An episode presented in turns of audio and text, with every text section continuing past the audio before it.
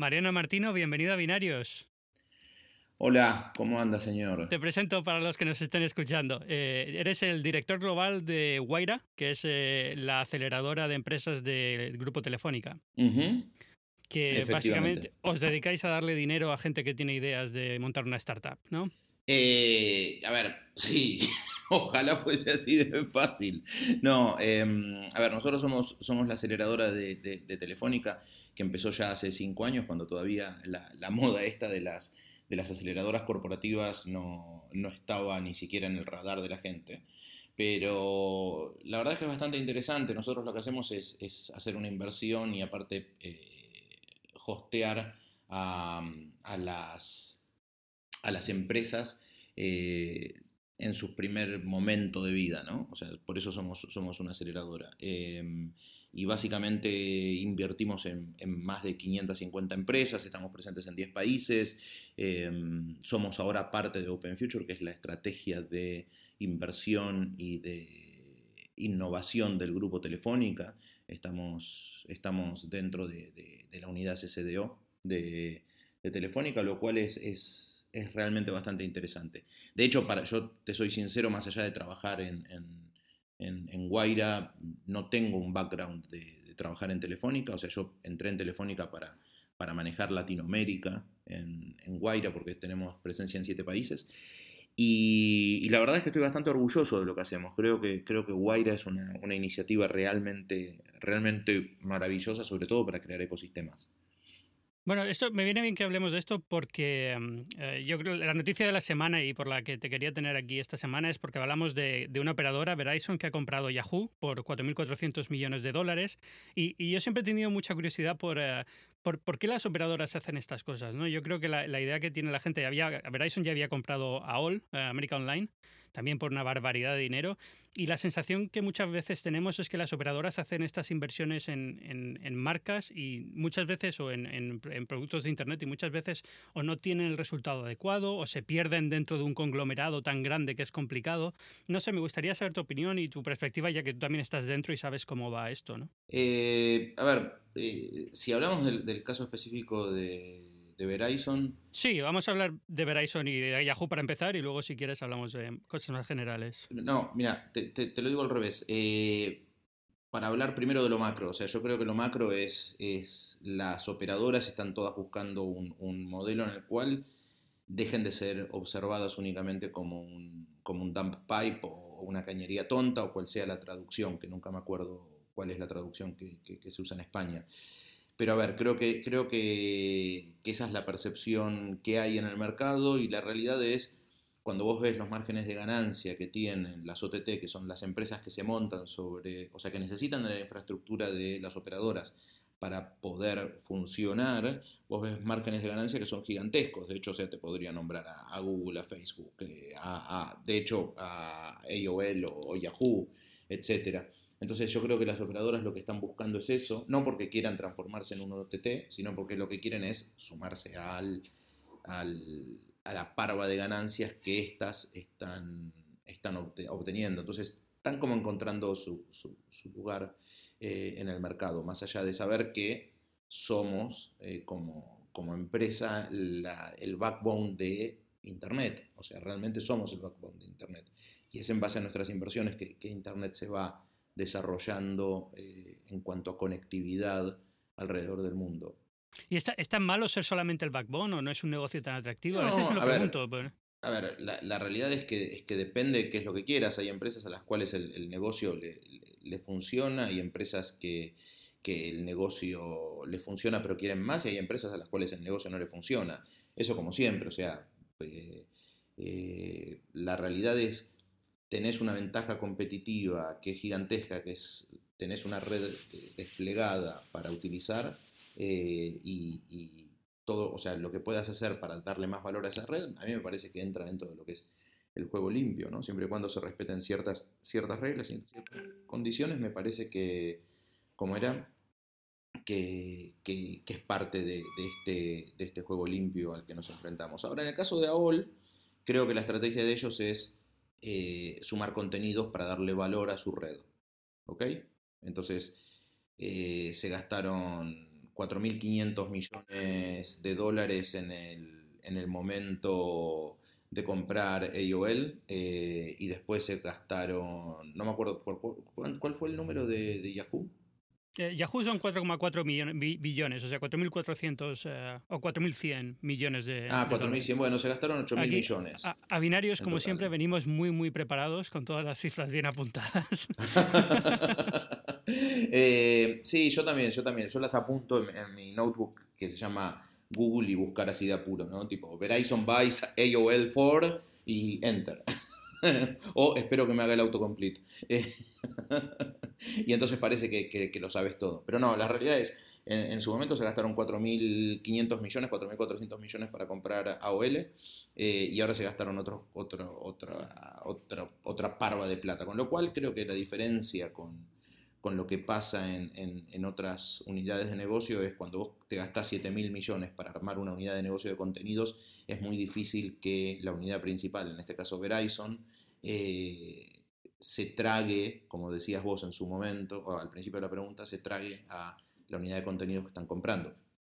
Entonces, eh, me, parece que, me parece que la visión de ellos es, por un lado, generar contenidos, pero por otro lado, terminar el sueño de, Tim Armstrong de competir con DoubleClick.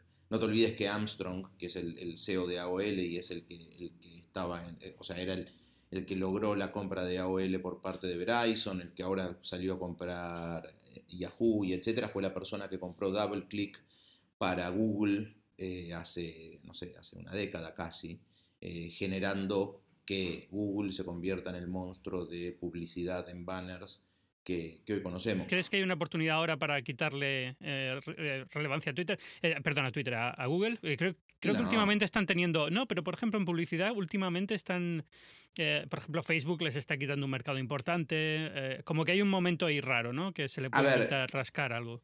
Sí, no. O sea, me parece que, Google tiene, tiene competencia de todos lados. O sea, me parece que Google tiene competencia de todos lados. Me parece que el, el, ataque de, de, AOL contra, contra Google es, es como ridículo en cuanto a, ingresos y todo. O sea, en su momento Yahoo, o, Yahoo el último año había reportado, o sea, tengo los números acá porque hoy, hoy justo estaba mirando el Net Digital Ad Revenue a nivel mundial por compañía desde 2014 a 2016. Eh, y básicamente Yahoo de 2014 a 2016 eh, fue perdiendo mercado o estabilizándose alrededor de los 3 mil millones. Eh, mientras que AOL, o sea, Verizon, que era AOL más Millennial Media, ¿te acuerdas de Millennial Media?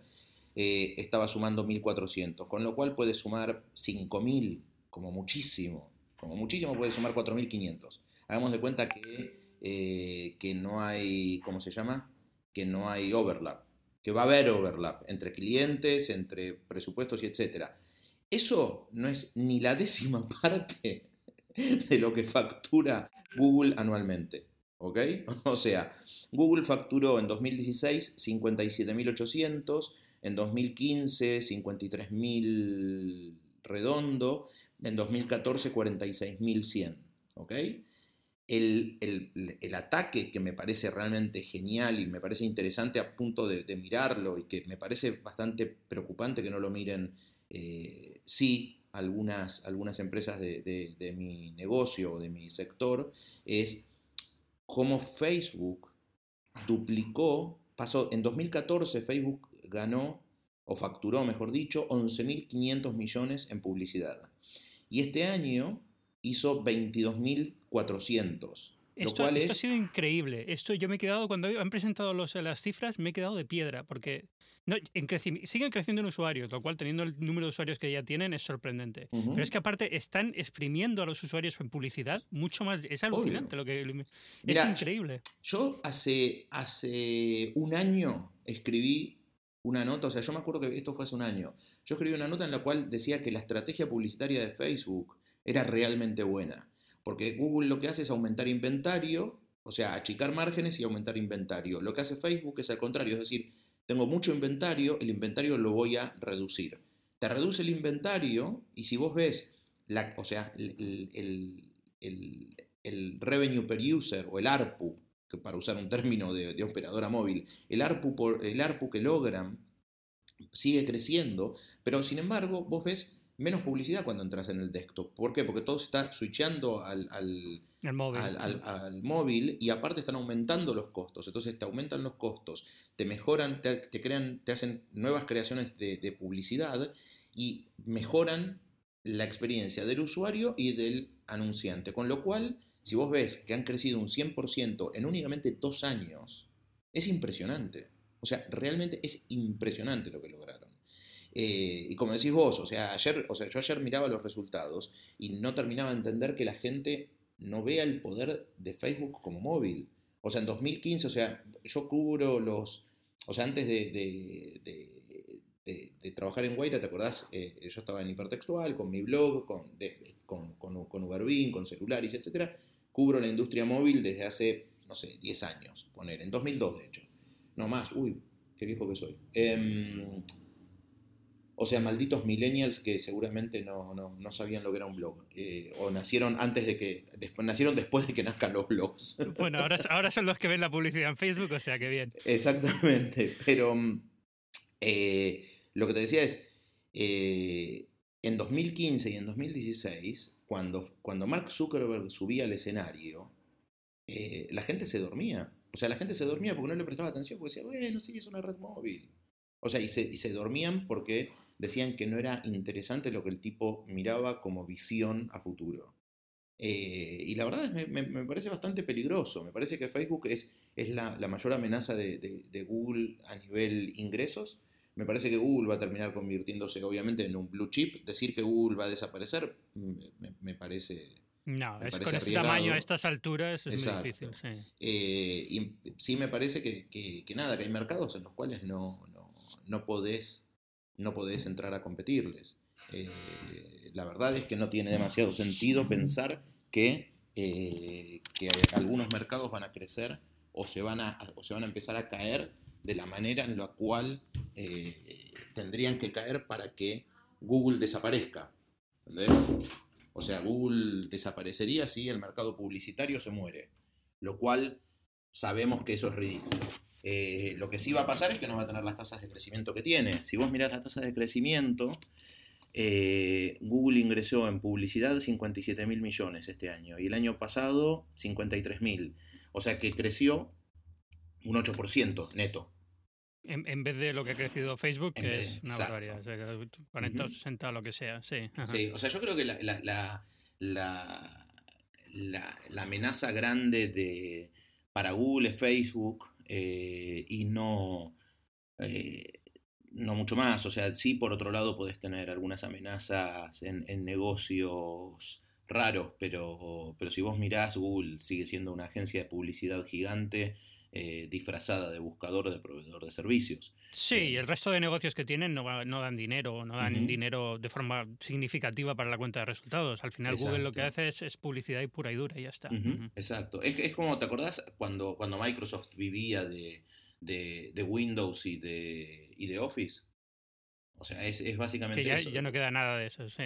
Exacto. Cuando vos mirás ahora los, los resultados, lo peor es que vos mirás los resultados de Microsoft en publicidad o mirás los resultados de Microsoft como, como, como proveedor de servicios en la nube y, sí van creciendo.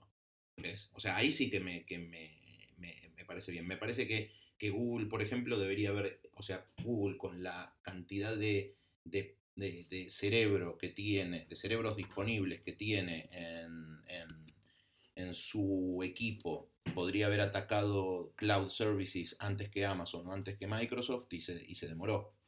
Sí, y nadie vio venir a Amazon, ¿eh? Fíjate lo que es Amazon hoy en día. Es impresionante. Y yo creo que nadie, nadie, y eso que iban poco a poco construyendo, y no, no era secreto, todo el mundo sabía lo que estaba haciendo, pero yo creo que nadie pudo entender muy bien la escala que puedes llegar a tener si, si empiezas pronto y antes que nadie. Exactamente, exactamente. Y, y la verdad es que eh, Amazon hizo la, hizo la de siempre eh, fue guardando los números, fue ampliando su mercado, pero hoy en día la, unidad de negocios que le da margen real a, Amazon es Web Services, cuando vos mirás los resultados. Lo cual es, bastante, bastante interesante. Pero no sé cómo terminamos hablando de Amazon cuando me habías preguntado de, de Guaira. bueno, te pregunté, te pregunté de, Yahoo, pero, Eso, peor, de Yahoo. Pobre Marisa. ¿cómo te, parece que, que, ha acabado Marisa en todo esto? La imagen de Marisa. No, a ver, me parece. A ver. Eh, eh, yo, creo que es muy justo, ¿eh? Muy justo cómo se la está tratando. Yo no creo que haya hecho tan mal trabajo. Pero eso es típico de la prensa tecnológica. O sea, la prensa tecnológica pone dioses y después los destruye si, si no cumplen tareas titánicas. Eh, lo que agarró Marisa Meyer fue. O sea, más allá de que yo tengo un, particular aprecio por ella. la verdad es que, es que agarró un, un Titanic y, era tratar de levantar el Titanic en un momento en el cual eh, la competencia era muy dura. Salió, compró Tumblr, trató de, hacer cosas y, lo que no pudo fue pelear contra accionistas rebeldes que tenía dentro. O sea, yo me acuerdo de. Ella tuvo. O sea, la gente no se acuerda, pero por ejemplo, Marisa Meyer en su momento tuvo que pelear hasta, hasta con Carl Icahn, que quería que se vendan las acciones de, de Alibaba y de Yahoo Japón para, para sacar, eh, ¿cómo se llama? Dividendos. Entonces, la verdad es que eso es, es o sea, eh, la cantidad de peleas que tuvo esta mujer son gigantescas. Y ella no entró ahí por la plata, ¿eh? Ella era uno de los empleados, que era el empleado número 15, número 20 de, de Google. Y en Google ya no podía crecer, porque ¿a dónde iba a crecer? Fíjate que Sundar Pichai pasa a ser eh, la cabeza de Google porque porque gran parte de la vieja guardia no iba a poder salir nunca de ese, de ese paradigma de los 10 links azules cuando Google necesita salir de ese paradigma. Entonces, bueno, yo, yo creo que si se hubiera quedado en, en, Google, con todos los cambios que ha ido últimamente en, en estructuración de Google, podía haber tenido algún tipo de, de, de, movimiento interesante. Pero es verdad que, que, Yahoo le ofrecía la oportunidad de ser CEO, que no era fácil, ¿no? O sea, no... Y, y, la pena es, es que no... que se le ha manchado un poco el currículum en el sentido... Por ejemplo, decías tú antes, Tumblr. Como compra al final ha quedado como mala compra. A pesar de que tenía todo el sentido del mundo cuando se propone, ¿no? Pero, pero evidentemente ha quedado como mala compra. Y luego la caída en valor de Yahoo, que la gente lo está tomando mal. Es decir, vale que Microsoft ofreció pagar lo que no sé cuánto eran, miles de millones de dólares. Pero eso no fue culpa de ella, ¿eh?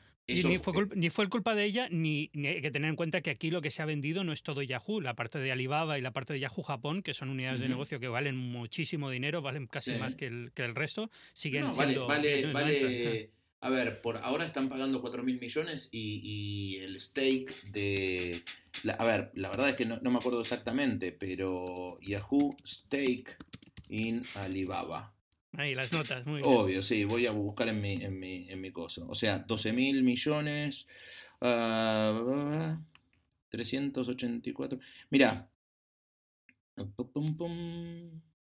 Is getting more valuable. 28 mil millones. Ya. ¿Ok? Entonces, y pagaron eh, 4 mil por el resto. O sea, yo entiendo que el valor fue de, de, de, Alibaba y etcétera, era lo, que subía esto. Pero no te olvides que, por ejemplo, la, la, eh, la, venta que se le quería hacer a Microsoft de Yahoo, la frenó el, el fundador de Yahoo. O sea, por atrás. Jerry Young, ¿no? Eso. Eh, Young la, la, la bombardeó la bombardeó de una manera que fue bastante, bastante deshonesta porque él justo había salido ya como, como presidente de, de, Yahoo. Él había vuelto a Yahoo. Ah, o sea, si hacemos un poco de memoria.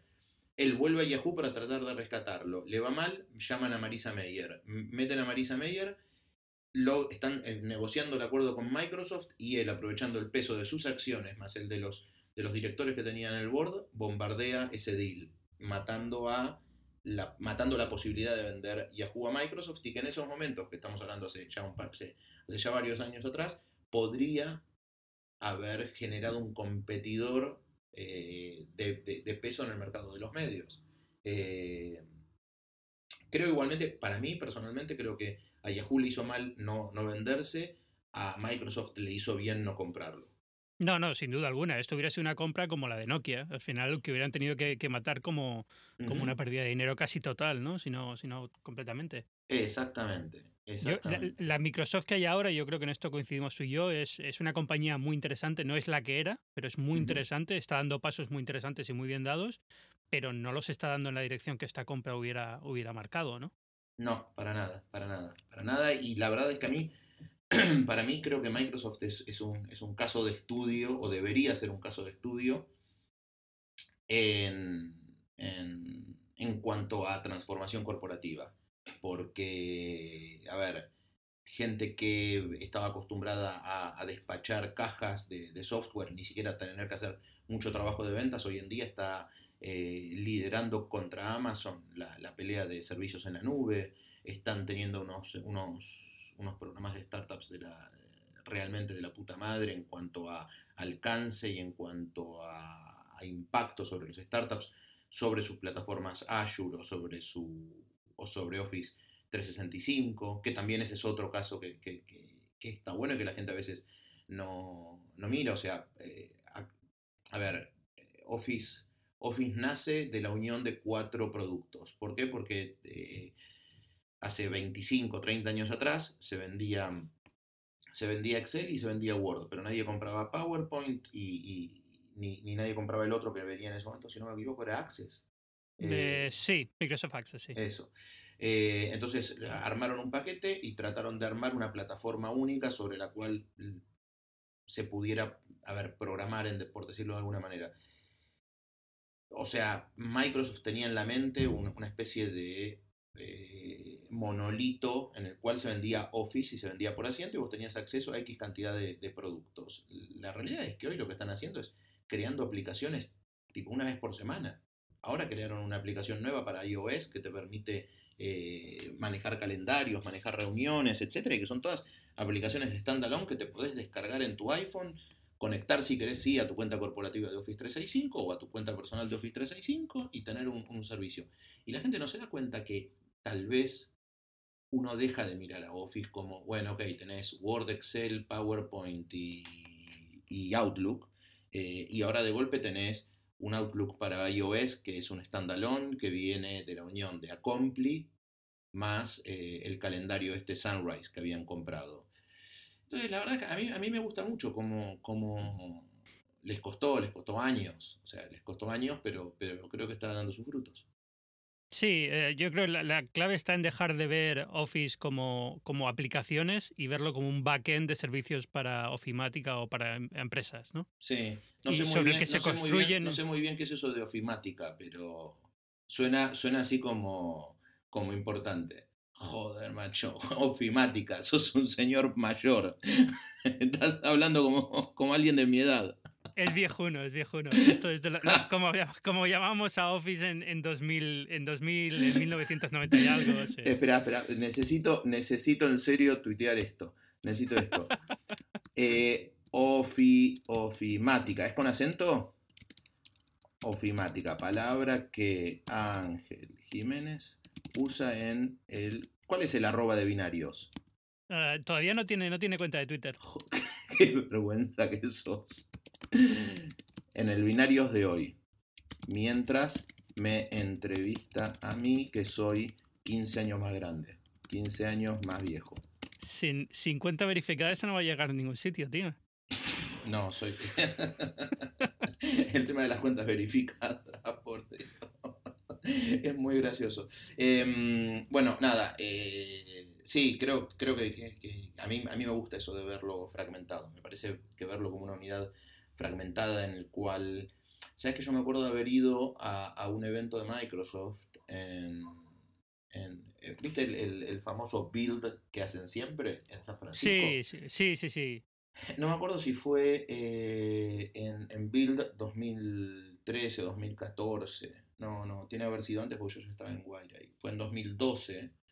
Eh, Julie Lars Julie, ¿cómo se llama? Julie, la, jefa de servicios de Microsoft es Julie Lars, Julie Larson, acá, Julie Larson Green, eh, que es la Chief Experience Officer de Microsoft ahora, por lo que me acabo de, enterar, eh, había dicho que se iba a cambiar, la idea era cambiar a Office de un set de herramientas a un set, a un set de experiencias y momentos de productividad.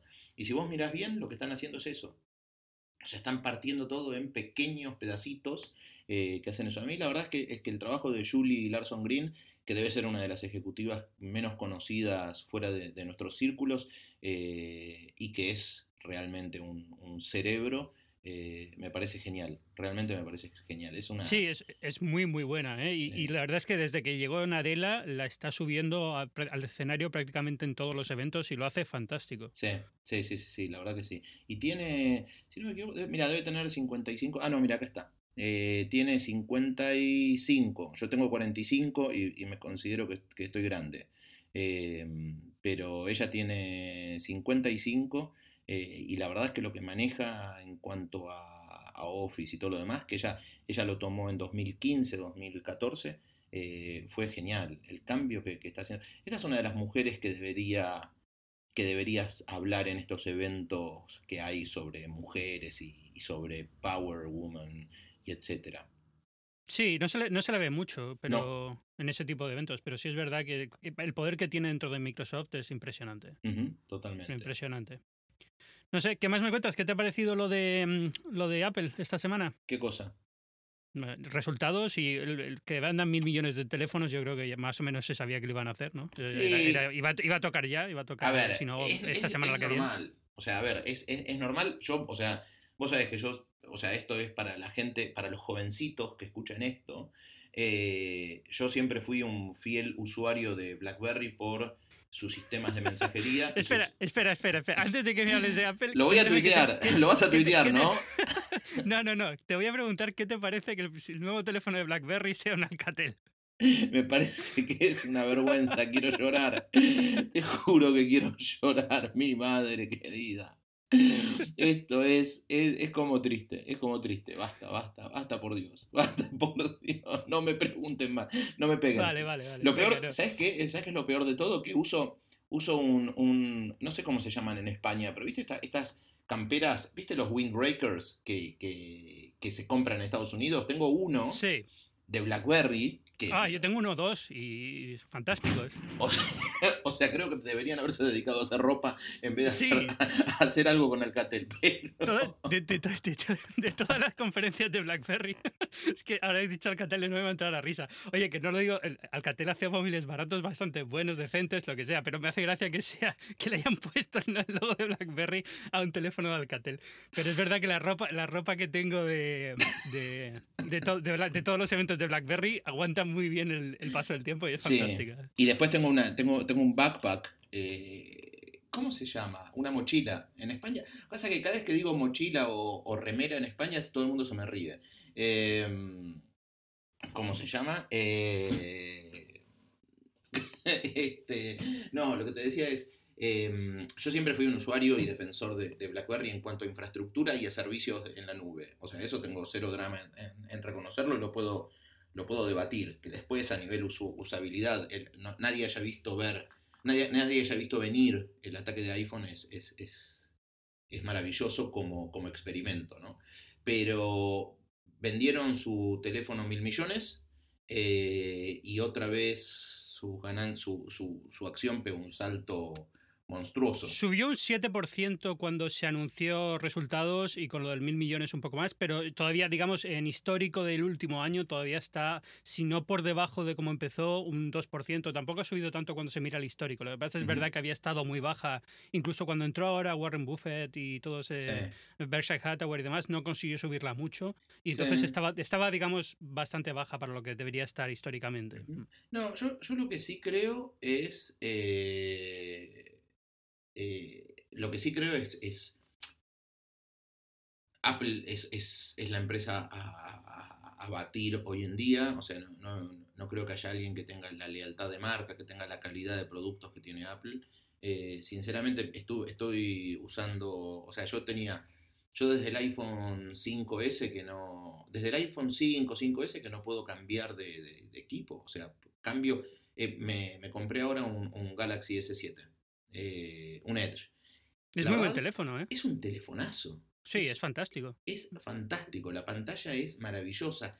La cámara tiene una velocidad en cuanto Sí, la cámara, la cámara es brutal. La cámara es muy buena. Y, la, y la, pantalla, la de Edge a mí no me gusta, ¿eh? Porque casi prefiero el S7 normal porque lo de la pantalla curva al final no le veo tanta utilidad y para mí el color queda un poco raro, no sé, no Eh, acabo de ¿Sabes qué es lo que, lo que, me, lo que a mí me, me molesta del Edge? Únicamente ver Instagram. Porque viste que ahora en, en Instagram las fotos llegan hasta el borde. Hasta el borde, con lo cual se te va hacia la derecha. Exacto. Pero, por ejemplo, ¿sabes qué es lo que descubrí? Que, que las, el, el Quick Actions para sacar rápido un contacto y llamar o, o mandar un mensaje o, o hacer un, un Smart Reply me, funciona muy, muy bien. Pero sinceramente me funciona muy, muy bien. Ahora, Android es horrible, es más feo.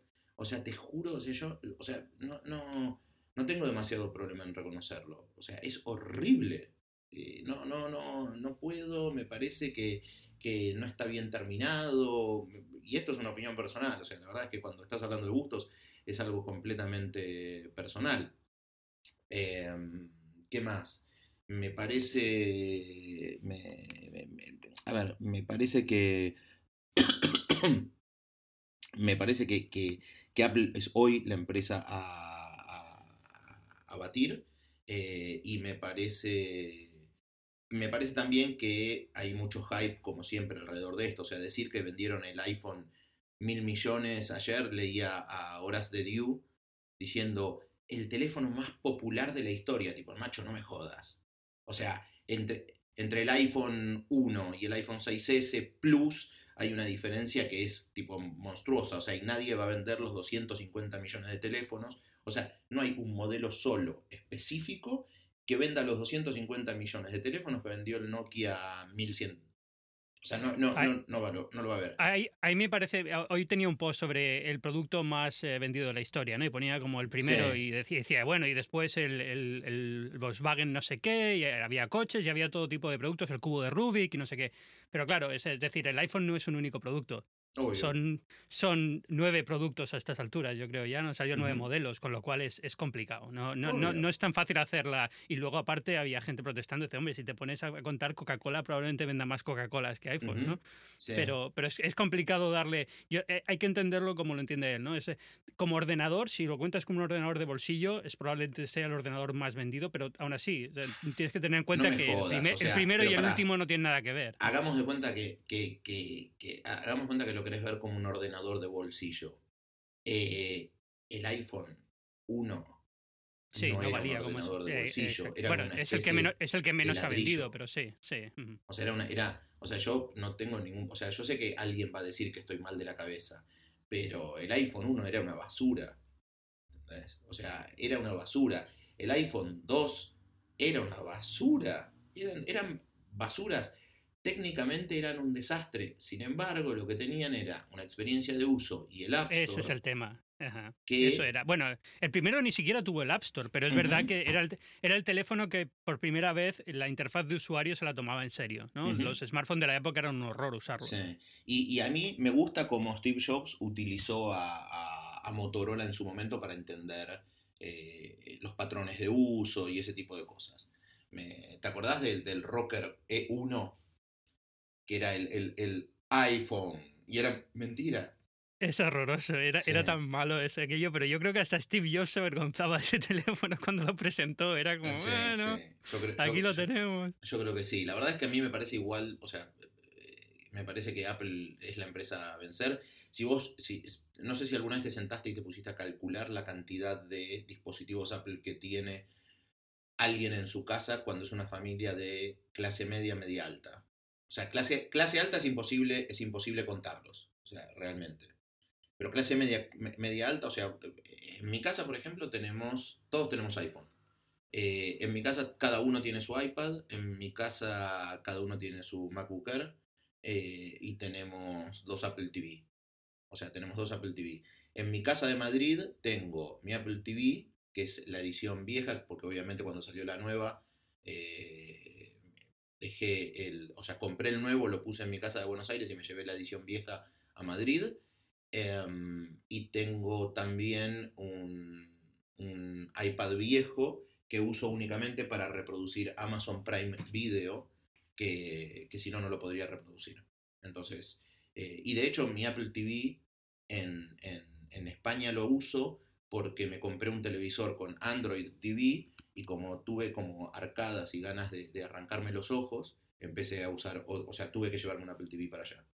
Sí, a ver, al final Apple lo que hace muy bien es lo de eh, meterte en el ecosistema y no dejarte salir, ¿no? Una vez eh, te da, te da los motivos para no cambiar porque si ahora quieres usar otra cosa es casi más follón que comprarte otro iPhone y seguir usando, yo qué sé, pues, por ejemplo, las iCloud, las contraseñas, el llavero, no sé qué, eh, el AirPlay para, para el Apple TV y todo este tipo de cosas. Entonces, la integración es tan buena que una vez tienes dos o tres dispositivos, ya casi estás obligando a la gente a, que, a, tu alrededor que tenga otro dispositivo de Apple para poder hacerlo todo más fácil, ¿no? Sí, bueno, de hecho, o sea, en, mi casa, por ejemplo, las cosas se, se comparten con, con, con AirPlay y y, airdrop y... eso con, airdrop y no o sea claro yo con AirPlay lo que hago es ver, ver Amazon Prime en la, en la tele o sea disparo Amazon Video del iPad al Apple TV para que se pueda reproducir en la tele porque viste que no tienen app oficial para iOS. Ya, sí. No sé eh, cuándo decidirán cambiar esto porque es un poco estúpido, ¿no? A estas alturas no creo que, que Apple vaya a ceder pero es verdad, oye, no, pero ¿sabes una cosa? No, Amazon está cada vez mejor, ¿eh? No, pero Amazon cada vez que el contenido que tiene Amazon Prime cada vez es mejor. A lo mejor puede seguir haciendo fuerza. Para mí el contenido que tienen es maravilloso. Para mí los productos que tienen cuando los ves en la PC son maravillosos. Ahora, la verdad es que yo quiero llegar a mi casa y ver, ver The Man in the High Castle en, en, mi televisión 4K. No lo quiero ver en en mi telefonito de 5,5 pulgadas porque Apple sigue haciendo las pantallas con un, o sea, tamaño liliputiense. Entonces, eh, creo, que, creo que Amazon está ahí jodido.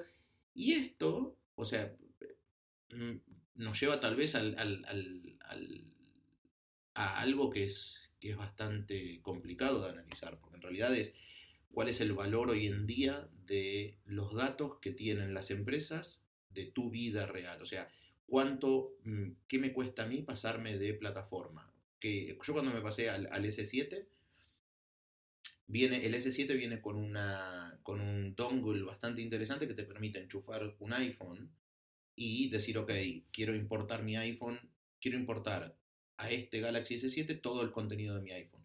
Y te importa todo, te importa las aplicaciones, te descarga la, aplicación eh, correspondiente, etcétera, etcétera pero no podés cambiar de plataforma porque ya invertiste en pagar aplicaciones, porque ya invertiste en un montón de cosas, y entonces la realidad es que es bastante difícil, o sea, está todo bien que la, que la, la, plataforma de iOS o la plataforma de, de, Android sean maravillosas, ¿ok? Que a cada uno le guste la que quiera, eh, que a vos te guste Android, que a mí me guste iPhone y que, no sé, y que a, a ver, y que a alguien que me haya retuiteado y que a Damián Voltes le guste este mm, le guste BlackBerry es maravilloso.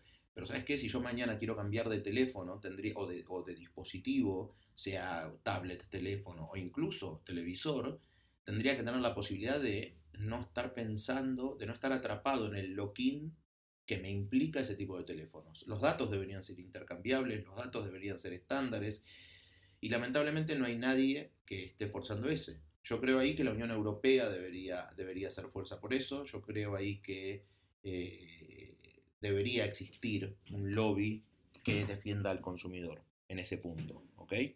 Pero bueno, nada. O sea, asumo que decir este tipo de cosas va a hacer que, eh, no sé, que Félix Palazuelos y vos se rían de mí, o que Inti no, diga, no, no. diga, que estoy mal de la cabeza.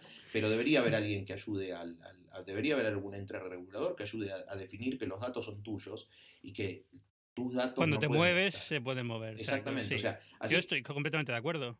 Para ponerlo, para ponerlo en otra, eh, en una forma más simple, ¿viste, viste que existe la portabilidad numérica y que vos cuando te vas, vos, vivís en Estados Unidos, vos te vas de, ¿qué operadora usás? T-Mobile ahora mismo. Bueno, bueno. ¿Sabes que yo pensé que, yo, o sea, iba a decir que usabas T-Mobile, pero, pero hagamos cuenta que mañana te querés ir eh, a ATT. Eh, vos vas a ATT y decís, hola, este es mi número de teléfono, quiero llevarme mi teléfono, así no perdés contacto, la gente no pierde tu número, etc. ¿Por qué? Porque los datos son tuyos. Ahora, en el mundo de Internet no existe alguien que te ayude a mantener la titularidad o el poder sobre tus propios datos. Cuando vos cerrás Facebook, o sea, de hecho, cuando vos cerrás una cuenta en Facebook, la cuenta no se borra, la cuenta pasa a estar inactiva. O sea, de hecho, da, de baja tu cuenta en Facebook, o sea, podés hacer la prueba, das de baja la cuenta y en seis meses la volvés a abrir con el mismo email que tenías antes y vas a ver que la cuenta está perfectamente activa y, funcionando.